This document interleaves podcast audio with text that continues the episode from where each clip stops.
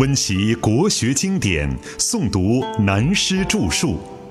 欢迎收听《原本大学威严》，由温州南怀瑾书院和温州市朗诵艺术学会联合出品，时空音乐工作室制作。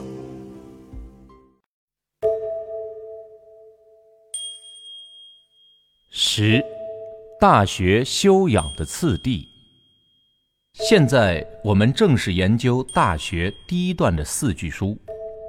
大学之道，在明明德，在亲民，在止于至善。古文就是这样简化。如果用现代的观点来说，这种古文就是春秋战国时代的简体文，把人类的意识、思想、言语经过浓缩变成文字，但永远保存意识、思想的原有成分。留之久远，这就是我们所说的古文。这四句书到了南宋开始，经过宋儒理学家们的研究注解，尤其是程朱学派以后的学者，大多必要遵守程朱章句之说，因此习惯地说《大学》书中的要领便有三纲八目的说法。纲是纲要，目是条目。纲目是朱熹首先习用的创作，例如他对中国历史的批判，不完全同意司马光《资治通鉴》的观点，自创一格。他对历史的编写被后人称作“子阳纲目”。其实，纲目是写作文章和对学术分类的逻辑方法。纲是前提，也可以说是标题；目是分类的引申。很有趣的，我们现代在政治术语上听惯了“上纲”这个名词，但大家还不知道，首先使用这个名词的导师也是采取儒家学说中来的，并非导师自己的创作，只是大家书读的不及他多，就不知道他当年也是此中的见者。过去所讲的《大学》一书中有三纲八目的说法。是哪个三纲？是哪个八目呢？答案是这样的：《大学》书中首先提出的明德、亲民、至善，便是三纲，不是古代传统文化的“君为臣纲，父为子纲，夫为妻纲”的三纲。那八目呢？答案是《大学》后面的格物、致知、诚意、正心、修身。齐家治国平天下。其实，对于《大学》一书指出有三纲之说，也不尽然。事实俱在，比如说《大学》一书的纲目，应该说它有四纲、七正、八目才对。四纲、七正、八目。那么四纲是什么呢？就是在明明德、亲民、止于至善之上。一个最重要的前提，“道”字，也可以说是大学之道的大道。详细的理由待我们慢慢的明辨，但可以从以经注经的原则去探讨。只要从《大学》开头两段的本文中，就可以看出事实俱在。本文中不是明明白白的写出“物有本末，事有终始，知所先后”。则近道矣吗？所以大道或道才是首纲。那么为什么又特别提出七正呢？因为《大学》本文在四纲以后，跟着就提出有七个求证大道与明德的学问程序，也可说它是求证大道的学养步骤。如果你高兴要说它是七步学养的功夫，也未尝不可。这就是。知止定静安律德，这就是大学学问的纲要所在。过此以后，所谓格物致知诚意正心修身齐家治国平天下的八目，才是亲民的实际学问和修养。也可以说，出游大道到明明德，每个人自立自修的学问。也就是宋儒理学们冒用庄子学说，作为自己广告的内圣外望之说的内圣之学，也可以说是内明之学。再由明明德到亲民，才算做到真正的修齐治平的功德，便是自利而利人、自利而利他的外望之致用。但无论是自利的内明，或是利人之道的外用，都要达到至善的境界，才算是人伦大道的完成。了解了这些预备学识以后。我们再用白话文的方式，试着简单的直译《大学》首先的四句书看看。《大学》的道，首先在明白明德的修养，然后才能深入民间做亲民的工作，达到极其圆满的至善境界。当然喽，这样直译了《大学》的原文，无论怎样说，已经是隔夜油炒饭，肯定不是原来的本味了。况且对这四句书的四个句词的内涵也是隔靴搔痒，始终抓不到重点，因此还要一点一点、一层一层来抽丝剥茧，再加研究。既然知道用白话文直译古文的内涵，毕竟似是而非，完全不是那个味道，那只有用孔门所教治学的方法。所谓博学、审问、慎思、明辨来抉择它，也就是现代所说的用分析归纳的方法来研究了。自立立人而达于至善。第一，在两千多年前的中国，所谓春秋末期、战国先期的阶段，中国的传统文化本来就儒道并不分家的一个道统时代。即使诸子百家之说，也都是标榜一个“道”字做定点。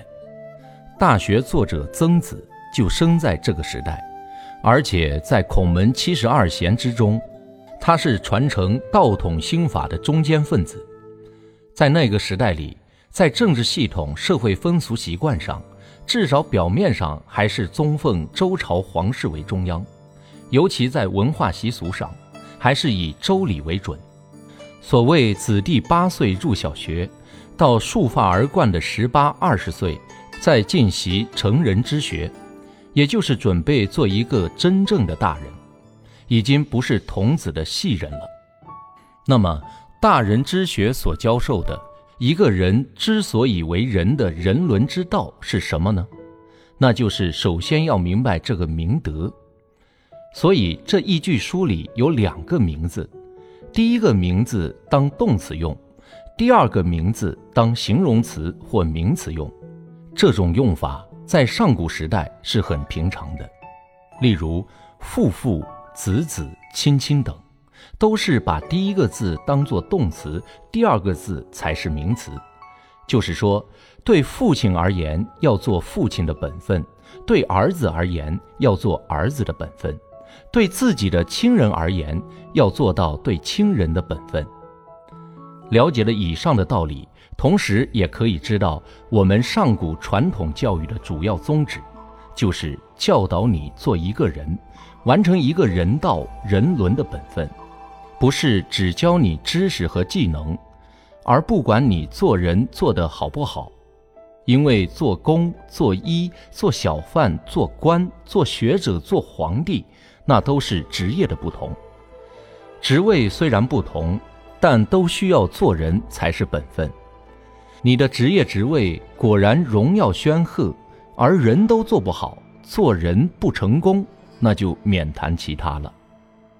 第二，大学之道的道是根本，也可以说是体。明德是由道的致用。是从道体出发的心理和身体力行的行为，亲民是由个人学问的道和德的成就，投向人间，亲身走入人群社会，亲近人民而为之服务，这便是明德利己以后，外用到利人的目的。最终的结果，无论是个人利己的明德，或是外用利人的亲民，都要达成至善的境界。第三，如果我们照这样的说法，怎样才可以表达的更明白一点呢？那只有用英明的办法，借用相似的比类做譬喻、做例子，或者可以比较明白一点，怎样借譬呢？那只有向邻居的佛家去商量，暂借用佛学来做说明了。自觉觉他而觉行圆满。佛是古代印度梵文佛陀的简易。佛是什么？在中文来说，佛者觉也。觉个什么？觉悟心性的字体。怎样才能自觉心性自体成佛呢？那必须先要修行大乘菩萨道的功德。所谓自利，等于儒家的自利；利他，等于儒家的利人。达到福德资粮圆满、智慧资粮圆满，才可以成佛。所以自觉觉他、觉行圆满，就叫做佛。如果用佛学来比方儒家学说，佛就是圣人的境界，菩萨就是贤人的境界。菩萨是梵文菩提萨陀的简称，中国初期的翻译也叫做开示或大士。我们借用了佛学这个比例来说明大学的大学之道。那么明明德是自觉，亲民是觉他，止于至善。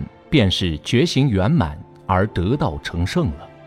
这样一来，恰恰如道家的列子所说：“东方有圣人，西方有圣人，此心同，此理同。”是不是如此呢？大家再去想想看，再做研究吧。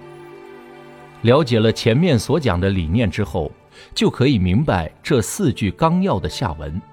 所谓知、止、定。静、安、律、德七个层次的学问修养次序，完全是衔接上文四句的注脚，不然读了半天《大学》，好像在看教条式的条文，连贯不起来。